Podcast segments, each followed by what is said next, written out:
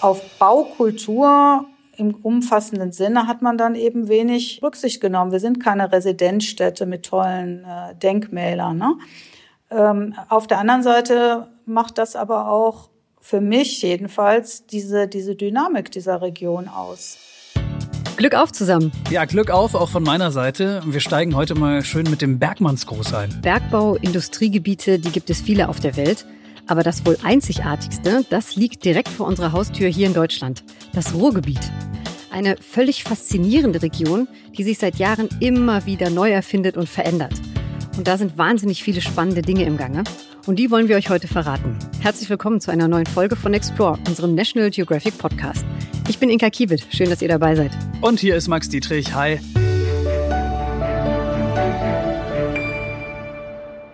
Wir sind Redakteure bei National Geographic und heute sind wir thematisch mal in Deutschland unterwegs. Es geht ums Ruhrgebiet. Eine Region, die immer noch völlig unterschätzt wird, glaube ich, obwohl viele andere Länder ganz genau hinschauen bei den Entwicklungen, die da passieren im Ruhrgebiet. Da wird nämlich etwas vorgemacht, was sich andere Industriegebiete weltweit gern abschauen möchten. Die fragen sich nämlich, äh, wie funktioniert das eigentlich, dass man einer Region das zurückgibt, was man ihr vor Jahrzehnten, in Anführungszeichen sage ich jetzt mal, weggenommen hat durch strikte Industrialisierung nämlich Natur, Kultur und letztendlich damit halt auch Lebensqualität. Ja, und gleichzeitig willst du natürlich auch nicht das zerstören, was das Ruhrgebiet im letzten Jahrhundert so geprägt hat. Die große Frage ist, wie bringt man beides zusammen, ja? Haben die Macher und Stadtplaner im Ruhrgebiet diesen Spagat wirklich geschafft und im Grunde eine riesige kulturelle Metropole geschaffen? Und wenn ja, wie haben sie das gemacht? Wie haben sie das hingekriegt?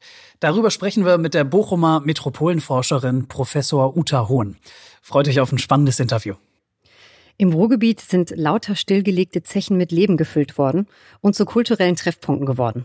Und auf den Überresten der Kohleproduktion, da stehen echte Kulturschätze. Und finde ich jedenfalls, nirgendwo sonst kann man mit dem Fahrrad so schön von Großstadt zu Großstadt zu Großstadt radeln. Und eines prägt dabei immer die Landschaft, die sogenannten Halden.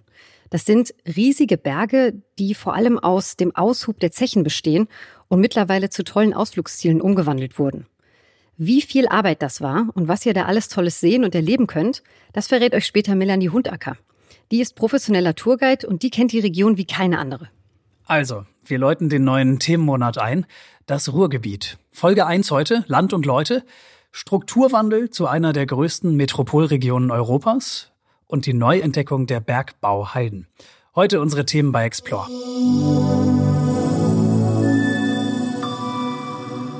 Eine der ersten Fragen, die sich Leute oft zum Ruhrgebiet stellen, ist, wo liegen eigentlich genau die Grenzen vom Ruhrgebiet und welche Städte gehören überhaupt noch dazu?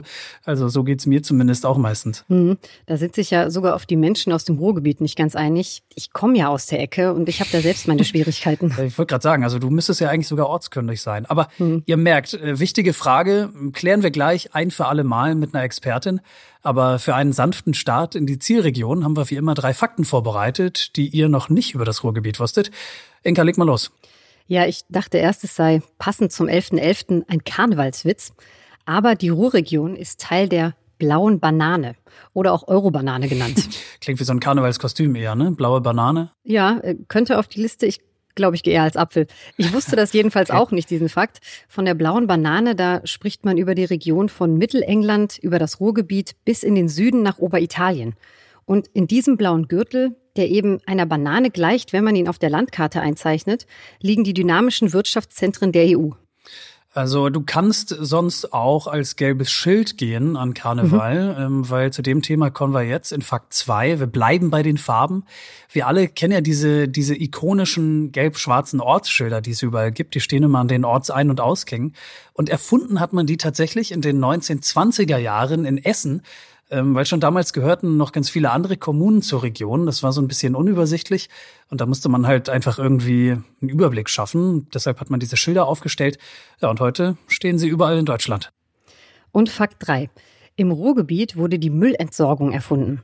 Da gab es 1968 die erste geregelte Abfalldeponie Deutschlands. Ja, und heute ist das Thema Müll im Ruhrgebiet allerdings nach wie vor groß, weil einige Deponien erweitert werden sollen.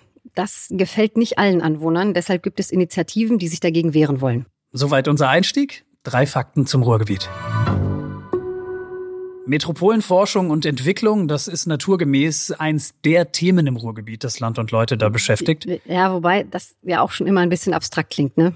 Ähm, ja, das stimmt, das mag sein. Ähm, klingt ein bisschen abstrakt, ist es letztendlich aber gar nicht, weil was ja dann am Ende des Tages nicht zu übersehen ist, die Städte und Landschaften im Ruhrgebiet, also die haben ja ihr Gesicht verändert. Ne? Die tun das immer noch. Es mhm. ist ein laufender Prozess, das geht immer weiter.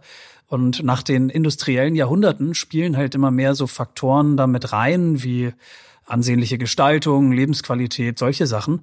Und da ist man dann relativ zügig beim Stichwort Strukturwandel. Habt ihr bestimmt auch schon mal gehört. Spricht man über das Ruhrgebiet, dann spricht man relativ zügig eben auch immer über den Strukturwandel. Und für viele war es lange undenkbar, dass man eines Tages tatsächlich so einen Mix schaffen kann aus beinharter Arbeiterregion einerseits und ähm, eben Kultur- und Universitätsstandort andererseits. Aber diese Vision ist Wirklichkeit geworden. Genau das ist der Strukturwandel, um den es immer geht.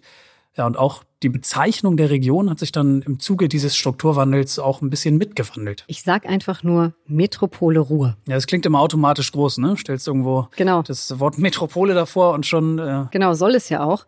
Die Region ist ja auch so groß wie eine Weltstadt.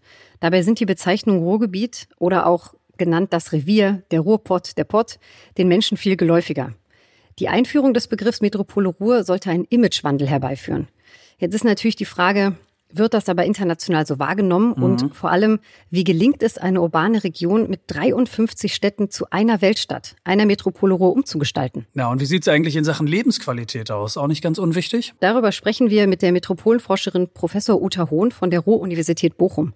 Frau Professor Hohn, die ist Mitglied der Ruhrkonferenz. Und da hat man ein Jahr lang überlegt und diskutiert, wie man das Ruhrgebiet weiterentwickeln kann. Darüber haben wir mit Frau Hohn gesprochen und das hört er jetzt bei Explore.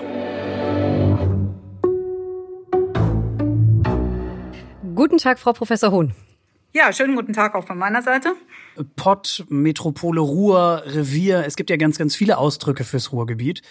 Ähm, für mich als Nicht-Ruhrgebietler ähm, fangen wir vielleicht einmal ganz von vorne an, damit wir wissen, worüber wir reden. Ähm, wie heißt denn diese Region jetzt richtig? Was sagen Sie denn zum Beispiel? Ja, das ist schwierig. Also diese Region kann man eigentlich als Region Ruhr vielleicht am besten bezeichnen. Der Begriff Ruhrgebiet ist antiquiert und passt eigentlich überhaupt nicht. Was ist schon ein Gebiet? Ne? Das klingt dann auch relativ schnell als Containerraum. Man muss sich klar machen, dass äh, sowas ja auch historisch bedingt und Veränderungen unterworfen ist. Auch eine Metropole ist immer eine Konstruktion, auch in ihren Grenzen immer eine Konstruktion. Ich glaube, die meisten, ich würde mal so sagen, die meisten Menschen aus der Region würden sagen Ruhrgebiet. Das hat sich lange eingeprägt. Sagen wir äh, der Einfachheit halber auch. Und äh, Sie haben vorhin schon äh, etwas Schönes erwähnt, nämlich die, äh, die geografisch fließenden Grenzen. Im Ruhrgebiet, da scheinen ja die geografischen Grenzen so ein bisschen zu verschwimmen. Das ist mein Eindruck. Mhm. Wie erklären Sie denn einem Besucher oder jemandem wie Leuten wie uns in ganz wenigen Sätzen oder ganz kurz, was alles zum Ruhrgebiet gehört, ohne alle 53 Städte zu nennen? Das ist die Herausforderung. Was alles zum Ruhrgebiet gehört. Mhm. Ja, man kann natürlich gut mit den Flüssen arbeiten hier. Mhm. Ja, also so wie sich auch der Bergbau mal entwickelt hat. Also das Ruhrgebiet von, von der Ruhr über die Emscher bis zur Lippe, wenn ich von Nord, wenn ich von Süden nach Norden gehe. Oder ich arbeite dann äh, mit Städten und würde dann, denke ich, auch nicht unbedingt über den Rhein hinaus nach Westen gehen, sondern man sagt, glaube ich, dann von Duisburg bis Hamm. Das ist mal ein interessanter Ansatz äh, für uns, Inka, weil alle, mit denen wir gesprochen haben, ähm, die haben versucht, das auch irgendwie mit Städten äh, einzugrenzen und kamen dann relativ äh, schnell an selbige, nämlich die eigenen Grenzen, weil sie nicht ganz wussten, wo hört das auf, mhm. wo fängt das an. Deshalb ist der, ist der Ansatzpunkt, das mit Flüssen zu machen, äh, vielleicht wirklich ganz clever. Finde ich super. Mhm. Ja. Die einen finden ja, dass die Region so ein, so ein völlig überladener Ballungsraum ist und die anderen finden, dass das ganze Projekt, diese Region Ruhr und die ganze Entwicklung darin wahnsinnig visionär. Wo stehen Sie da auf welcher Seite? ja, ich versuche mal damit ein bisschen umzugehen, was Sie jetzt gesagt haben. Also Agglomeration, Ballungsraum, polyzentrische Region, das sind ja so diese Begriffe. Oder man hat auch mal zum Ruhrgebiet gesagt, es ist eine Zwischenstadt, es ist weder Stadt noch Land aufgrund seiner historischen Entwicklung. Es gab hier vor der Industrialisierung keine wirklich, wirklich bedeutenden Städte, auch wenn Dortmund mal Reichsstadt war. Ne?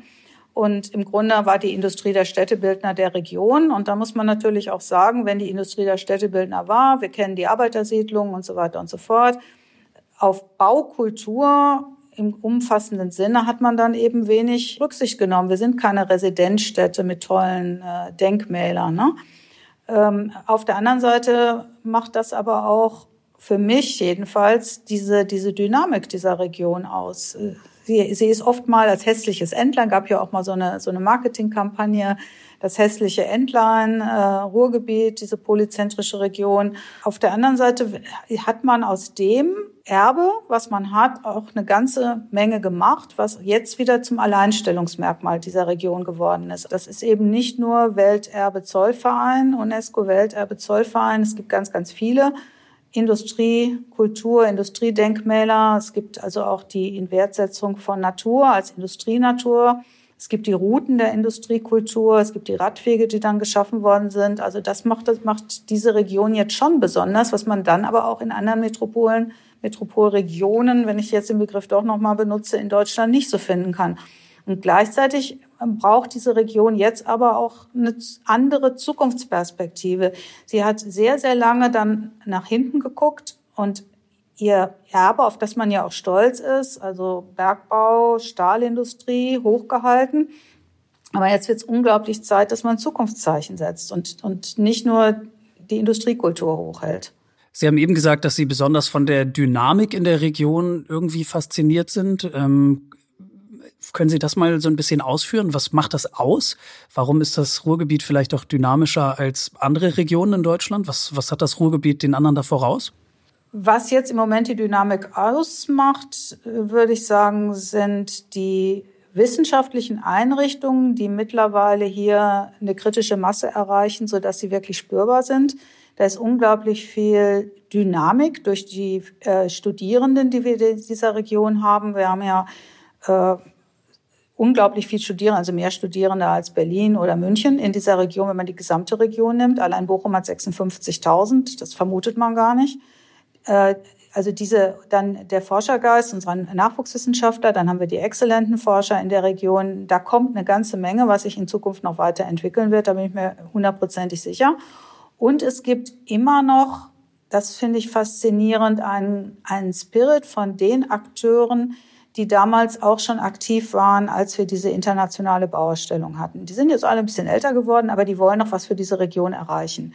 Und es haben sich hier äh, sehr tragfähige Netzwerke herausgebildet, ähm, die die Region voranbringen wollen. Ich will damit aber auch sagen, und nicht das alles jetzt in rosaroten äh, Farben malen, sondern äh, ich habe vorhin die Mobilität angesprochen. Bei der Mobilität, glaube ich, braucht man wirklich eine strukturelle, durchgreifende Veränderung. So wie es im Moment äh, strukturell auch aufgebaut ist, kann es nicht so weitergehen. Sie haben gerade was Schönes angesprochen, nämlich äh, das Internationale. Mhm. Auch von außen, da schauen viele auf das Ruhrgebiet und China zum Beispiel ähm, korrigieren Sie mich, wenn ich da falsch liege, interessiert sich dafür, wie aus dem schwerindustriellen Ballungsraum eben die von Ihnen beschriebene Kultur- und Wissensregion geworden ist, äh, wie man so viel grünes Land und saubere Gewässer schafft, in denen man sogar schwimmen kann. Ist das Ihrer Meinung nach, ist das Ruhrgebiet also eine Art Vorzeigeregion im internationalen Vergleich? Mm, in Teilbereichen kann man das sagen. Also ich finde wirklich, dass das, was gelungen ist mit dem Emscher-Umbau, ähm, Vorbildcharakter hat und äh, Best-Practice-Beispiel ist auch für andere ja, Industrieregionen weltweit. Sie haben China angesprochen, wo man sicherlich auch vom Ruhrgebiet lernen kann. Aber gerade was die Bewältigung von Umweltproblemen, also von damals von der Luftverschmutzung angefangen bis zu sauberen Gewässern angeht, äh, Freiraumentwicklung, denke ich schon, dass man eine ganze Menge von den Ansätzen, die es in dieser Region gibt, insbesondere vom Emscher Umbau, Emscher Genossenschaft lernen kann. Ja. Also ein Gradmesser für Lebensqualität sind ja vor allem auch kulturelle Angebote. Da sind wir uns, glaube ich, einig. Ähm, warum sollte man unbedingt mal hinfahren in die Region Ruhr? Sie hätten schon kommen sollen, als die Kulturhauptstadt 2010 war, von der ich ja schon gesprochen habe, mit ganz tollen Events. Ähm, auch die, auch die Emscher, die ja auch ein negatives Image hat, ist durch die Emscher Kunst dann auch ganz anders in Wert gesetzt worden. Heute haben wir aber eine sehr, sehr hohe Dichte an, ja, Theatern, Konzerthäusern, äh, Musikforen, politischen Foren. Also eigentlich ist für alle, für jeden Geschmack irgendwie jeden Tag etwas dabei. Und das ist auch wieder dann ein Vorteil dieser polyzentrischen Region, weil es eben alles gibt, von äh, Hochkultur bis ganz spontanen äh, Aktionen in verschiedenen Städten, in verschiedenen Quartieren. Und diese Vielfalt, die, die macht dann diese Region auch noch aus. Gucken wir mal auf die äh, Zukunft des Ruhrgebiets. Das Ruhrgebiet, das scheint ja wirklich nie stillzustehen und das entwickelt sich seit vielen Jahren ständig weiter. Was glauben Sie, wo geht die Reise noch hin? Ich würde mir wünschen, dass diese Region äh, als Innovations- und Wissenschaftsregion dann in einer noch anderen, ganz anderen höheren Liga spielt, dass wir es schaffen, uns noch besser international sichtbar aufzustellen und dass man eben zeigt in dieser Region, und da denke ich auch, könnten wir Modellregion sein, dass man mit Vielfalt, also auch an Vielfalt von Kulturen, unterschiedlichen Lebensstilen, äh, dass wir diese Toleranz haben und den Mehrwert dessen erkennen. Also wir halten fest, ähm, das Ruhrgebiet ist wahnsinnig viel in Bewegung, da tut sich ganz, ganz viel. Aber eine Konstante gibt es und das ist die Mentalität der Menschen. Ähm, wie würden Sie die beschreiben? Bodenständig, ehrlich, direkt, aber nicht direkt hart, sondern freundlich, verbindlich. ähm, es sind Menschen, es ist, man, wenn man neu in die Region kommt und sich hier niederlassen will, man fühlt sich sehr, sehr schnell zu Hause. Es ist also nicht schwer, im Ruhrgebiet Heimat zu finden weil so viele zugewandert sind und so viele einen, ja, in einem Migrationshintergrund eigentlich haben, ähm, dass diese Offenheit, Offenheit bodenständig, ja, so würde ich sagen, so, so, ist, so ist es hier.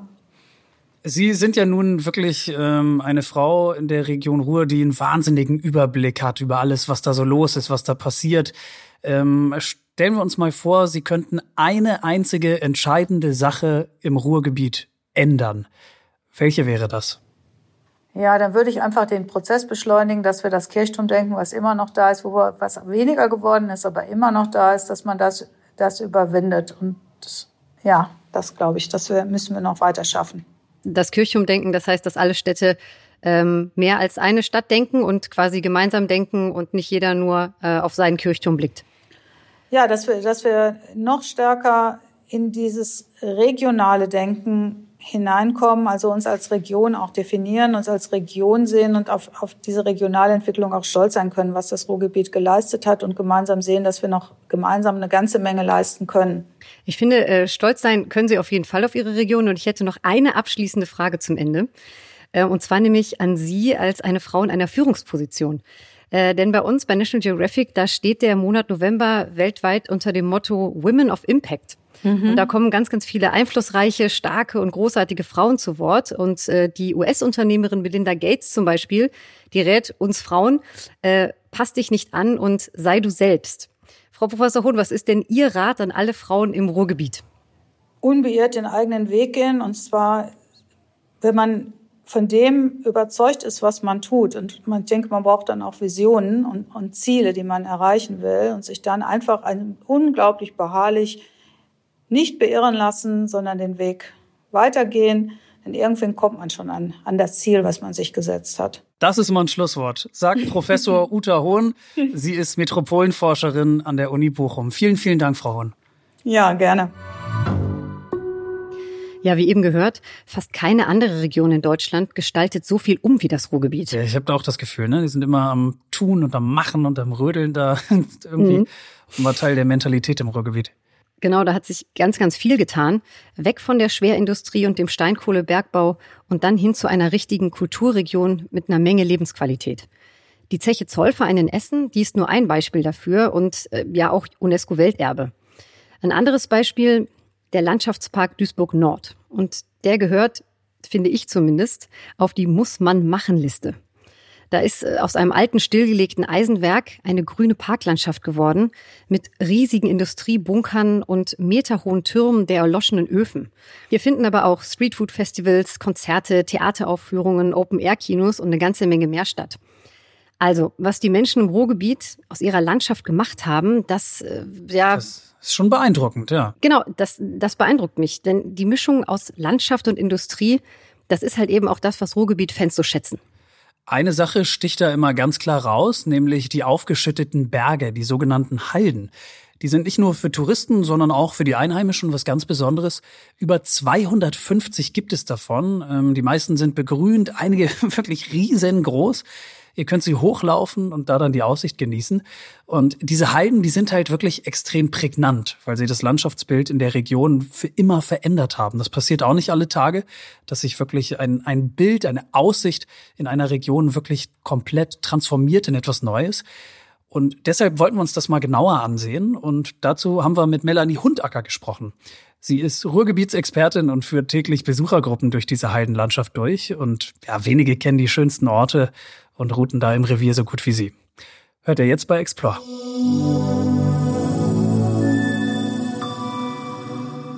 Hallo Melanie. Schön, dass es äh, geklappt hat. Ist es okay, erstmal vorweg, wenn wir uns duzen? Absolut. Hallo Inka. Sehr gerne. Großartig. Sag mal, Melanie, man glaubt es ja gar nicht, aber es gibt im Ruhrgebiet richtige Berge und äh, ein paar davon sind von Menschenhand gemacht, die sogenannten Halden. Was ist denn eigentlich eine Halde genau? Eine Halde ist äh, im Prinzip äh, das Material, was aus der Erde bei den, beim Abbau der Steinkohle immer mit rauskam, nämlich äh, auch Gestein. Das hat man über Tage von der Kohle separiert. Und äh, da man nach dem Zweiten Weltkrieg unglaublich viel Kohle brauchte, hat man sich nicht mehr die Mühe gemacht, dieses Gestein vielleicht wieder runterzubringen, sondern man hat es einfach oben aufgeschüttet. Und dann hat man festgestellt, äh, wow, das äh, ist spannend, da hochzuklettern. Und man hat irgendwann vorsichtshalber dann mal diese Halden befestigt, sodass sie jetzt äh, hochkletterbar sind und man sogar auch will, dass die Menschen hochgehen. Von Klettern will ich jetzt aber nicht reden. Ähm, das ist, sind ganz normale Wege, die eingerichtet wurden. Ja, und somit haben wir unsere künstlichen Alpen, ganz genau. Künstliche Alpen nennt man die so bei euch im Pott? Ja, so der eine oder andere sagt es schon mal so. Ja, vor allen Dingen die, die vielleicht äh, sonst äh, auch ganz gerne in die Alpen fahren, die dann auch äh, Höhe suchen in Form von Wandern oder Fahrradfahren, Mountainbiken und äh, dann kann man schon mal auch ein bisschen natürlich, das machen wir Ruris ja ganz gerne, so mit so einem Augenzwinkern über uns selber reden, ne? Und dann kann man mal richtig ordentlich äh, angeben mit unseren äh, künstlichen Alpen, genau. Von welcher Höhe sprechen wir hier bei euren künstlichen Alpen bei den Halden? also die höchste hat so knapp 170 Meter Höhe. Ähm, ja, und es gibt aber auch schon Mini-Hallen, die haben nur 10, 20 Meter Höhe. Das sind die ältesten Hallen, die auch schon vor dem Zweiten Weltkrieg aufgeschüttet wurden. Ähm, ja, aber wir haben die größte Haldenlandschaft Europas äh, im Ruhrgebiet. Das hat dann nicht nur was mit Höhe, sondern auch mit Umfang zu tun. Also über sieben Kilometer Umfang und dann 150 Meter Höhe. Da kann man sich schon einen Tag aufhalten. Also das ist schon äh, sehr viel Landschaft und äh, sehr viel Aussicht, die man da genießen kann. Was war das gerade? Sieben Kilometer Umfang?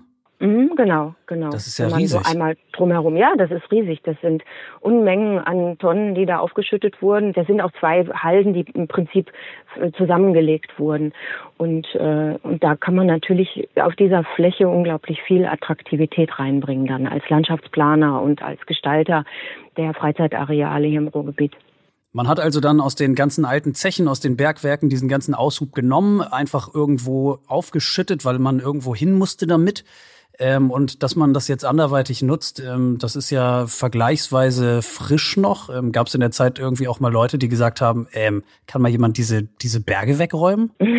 ja, es wurden teilweise auch tatsächlich wieder welche abgetragen. Das ist auch passiert. Äh, aber äh, vergleichsweise frisch müssen wir vielleicht mal eben kurz in Zahlen fassen. Also so seit den 80er, 90er Jahren, seit der IBA ähm, werden die Halden äh, noch attraktiver gestaltet. Also das sind ja jetzt auch schon über 20 Jahre.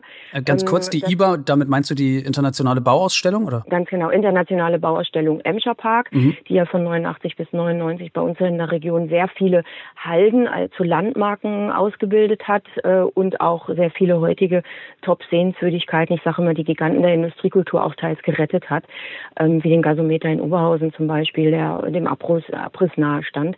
Und äh, somit äh, sind diese Halden auch dann im Laufe der Zeit nicht nur einfach aufgeschüttet worden, es waren früher so Spitz Kegel halten, einfach Förderband hoch, Material runterfallen lassen, zack, unbefestigt, wie vorhin schon erwähnt. Irgendwann hat man daraus dann richtige Landschaftsbauwerke gemacht, sodass die LKWs, die neues Material anschütteten, praktisch geleitet wurden nach einem Landschaftsplan. Wo soll denn was, in welcher Form, wie soll die Halde modelliert werden? Soll sie konkav werden, konvex werden? Ähm, soll es oben ein Plateau geben oder wollen wir was anderes gestalten, sodass wirklich Landschaftsplaner da frühzeitig schon mit Hand angelegt haben und somit auch, ähm, wenn man oben auf Aussichtspunkten steht, nicht einfach irgendwo nur spitze, spitze Hügelchen zu sehen sind, sondern jede Halde so ihre eigene Identität, ihre eigene Ausstrahlung und Eigenschaft hat. Aber sag mal, ähm, die Halden so als Überreste des Kohleabbaus, das sind ja jetzt so richtige Kulturschauplätze geworden, auf die das Land und die Region ja auch wahnsinnig stolz sind. Ähm, auf einigen Halden stehen teilweise so, so riesige, ja, so Kunstinstallationen. Ähm, beschreib mal, was, was kann ich da oben sehen auf den, auf den Gipfeln von diesen Halden? Also neben der Aussicht natürlich äh, haben wir eine der bekanntesten Hallen ist sicherlich der Tetraeder, weil auch äh, schon zu IBA-Zeiten, also von 89 bis 99 entstanden, äh, mit einem Kunstwerk, einem Aussichtspunkt, wo man nochmal extra auf einen Tetraeder, also auf ein ja, dreiseitiges äh, Aussichtspunkt hochlaufen kann über schwebende Treppen, also nichts für Leute mit Höhenangst. Da trainiert auch regelmäßig die Feuerwehr ähm, Abseil- und Rettungsaktivitäten. Ähm, das ist dann zusätzlich noch nachts wunderbar beleuchtet beleuchtet, sodass man, wenn man durchs nächtliche Ruhrgebiet fährt, auch diese Landmarken sieht, ähm, die ihrem Namen dann natürlich auch nochmal besonders gerecht werden. Dann gibt es in Duisburg Tiger and Turtle. Das sieht, wenn man von außen drauf guckt, aus wie eine Achterbahn. Teilweise auch begehbar, nur eben mit, das mit dem Looping äh, gestaltet sich schwierig. Da gibt es dann irgendwann doch eine Absperrung. Ähm, das sind auch äh, nette Aussichtspunkte. Dann gibt es die eben schon erwähnte größte Heidenlandschaft Europas, der Landschaftspark Hohewart, oben mit einer Sonnenuhr, mit einem Horizontabservatorium und äh, so gibt es äh, ganz unterschiedliche Halden mit ganz unterschiedlichen Besonderheiten. Aber es gibt halt nicht nur Kunstwerke, die ich jetzt gerade alle erwähnt habe, sondern auch äh, Nutzung. Also es gibt auch eine Halde mit einer Skihalle und einem Klettergarten. Ähm, es gibt auch Mountainbike-Parcours, ähm, die genutzt werden können. Es gibt natürlich Wander- und Radwege, die dort hochführen. Und äh, somit ist eigentlich für jeden was dabei, die Halden zu besuchen. Es sind wirklich ganz tolle Ziele auch, die wirklich auch sehr gern genutzt werden. Diese Aussichtsplattform, das stelle ich mir ganz fantastisch vor, äh, auch da den Sonnenuntergang äh, zu fotografieren oder die beleuchteten Kunstwerke. Äh, hört sich so an, als könnten sich da Fotografen, Hobbyfotografen wirklich austoben. Von welcher Halde schieße ich denn deiner Meinung nach das beste Foto? Um das, das Kunstwerk an sich äh, zu fotografieren, ist, glaube ich, äh, Tiger and Turtle sehr reizvoll, weil man im Hintergrund auch noch bestehende Industrie hat. Da hat man den Kontrast aus Neu und Alt. Ähm, im, Im nächtlichen Ruhrgebiet den Sonnenuntergang erleben kann man eigentlich von, von jeder Halde. Ähm, da möchte ich eigentlich gar keine so richtig in den Vordergrund setzen, zum Sonnenuntergang runterzugehen. Also ich bin sehr gerne auf der Schurenbachhalde. Ähm, und das ist so im Essen-Gelsenkirchener Randgebiet. Und äh, von dort aus ähm, kann man wunderbar zum, zum Helligkeit, so Richtung Sonnenuntergang aufsteigen, den Sonnenuntergang oben genießen und dann durchs nächtliche Ruhrgebiet so ein bisschen wieder runterwandern. Ja. Ähm, Melanie, zum Schluss noch einmal, du bist ja selbst aus Essen. Du bist eine richtige Essenerin. Ja. Und äh, ich persönlich, ich liebe die Mentalität der Menschen aus dem Ruhrgebiet sehr. Wenn ich in den Pott fahre, dann freue ich mich im Zug schon, wenn ich das erste Hömmer höre. Hömmer, ja. Ähm, sag mal, äh, so das Ruhrdeutsche, ne? Das ist ja ein bisschen auch die Herzenssprache der Menschen ja. aus dem Ruhrgebiet. Äh, kannst du das bestätigen? Ja, absolut. Also es ist auch bei den Menschen, die ins Ruhrgebiet kommen, äh, wenn man nicht im Ruhrpottplatz auch mal ab und zu ein bisschen was von sich gibt, dann sind die schon fast enttäuscht. Und wenn man es dann aber macht, ich, switch jetzt mal so ein bisschen in die Sprache, damit man mal weiß, was, man was wir so reden, ne? ähm, dann, äh, dann haben sie immer so ein, so ein leichtes Lächeln auf dem Mund. Ähm, und äh, wenn man aber was Seriöses erzählen will, dann sollte man es nicht so übertreiben. Ja, man kann da schon so ein bisschen in dem Slang sein, aber äh, ein Anekdötchen und ein, äh, eine Pointe nach der anderen rauszuhauen, das ist dann schon sehr Cabaret-mäßig oder Comedy-like. Ne? Also das geht auch. Wir haben auch Tourguides, ähm, die den Ruhrpott-Slang so richtig in, in den Mittelpunkt stellen von allem. Und das geht auch dann schon mal ordentlich so Richtung Gürtellinie mal, ein bisschen drüber, mal ein bisschen drunter. Das ist schon äh, harter Tobak, den man dann manchmal so ertragen muss.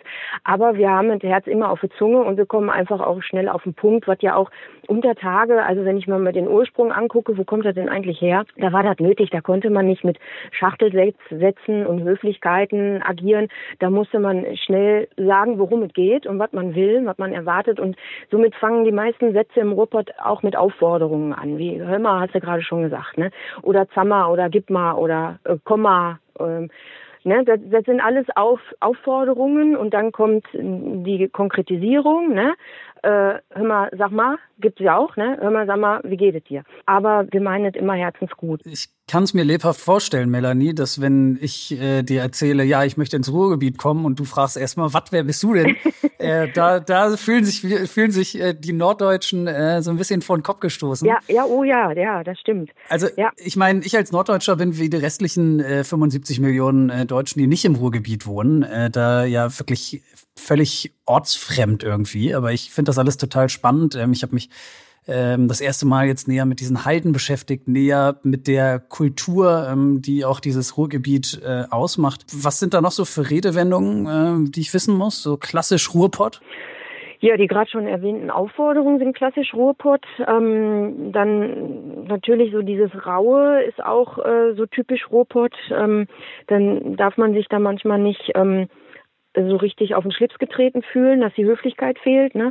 Aber man muss gucken, bei wem kann man sich das erlauben und bei wem nicht ähm, und wem komme ich damit zu nah. Und insbesondere, wenn man mit Touristen zu tun hat, mit unterschiedlichsten Charakteren auch, ähm, äh, muss man da ein gutes Gespür für entwickeln. So untereinander können wir das ja alle ganz gut einschätzen. Ne? Aber wenn man jemanden von außerhalb hat, ähm, muss man damit äh, ganz gezielt arbeiten, aber auch wohl dosiert. Sagt Melanie Hundacker. Das war doch äh, ein schönes Schlusswort. Vielen Dank für das mal, Gespräch, Melanie. Danke dir. Dankeschön Ciao. auch. Ciao.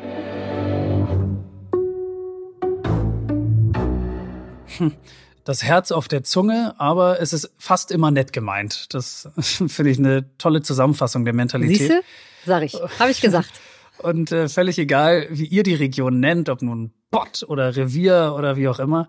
Das Ruhrgebiet ist wirklich eine total spannende Ecke von Deutschland, in der ganz viel in Bewegung ist, weil die Städte da auf dem besten Weg sind, ja, zu einer einzigen großen zu verschmelzen und in der die Menschen dann eben manchmal hart, aber immerhin fast immer herzlich sind. Zeigt einmal mehr, wie vielfältig Deutschland irgendwie auch ist. Ne? Man muss gar nicht immer mhm. so weit reisen und in die Ferne schauen, um spannende Dinge zu entdecken. Viel gibt's auch hier bei uns zu Hause. Ja, Ruhrgebiet, Folge 1, Land und Leute. Und in der zweiten Folge über die Metropole Ruhr sprechen wir über Wissenschaft und Technik im Ruhrgebiet. Da ist eine ganze Menge in Bewegung, wenn es um das Thema Digitalisierung geht. Wir sprechen mit Dr. Anke Diel von der Uniklinik Essen über das erste smarte Krankenhaus in Deutschland. Freut euch zum Beispiel auf Roboter, die Medikamente zusammenmischen. Also, das und mehr in der nächsten Folge. Glück auf und bis dahin. Wenn ihr Fragen oder Kritik habt oder gerne auch Anmerkungen, Ideen, Ergänzungen, ganz egal, dann schreibt uns gerne eine Mail. Wir würden uns sehr freuen. explore.podcast.netgeo.com. Das ist die Adresse und dann hören wir uns demnächst. Glück auf und bis die Tage. Ciao. Ciao.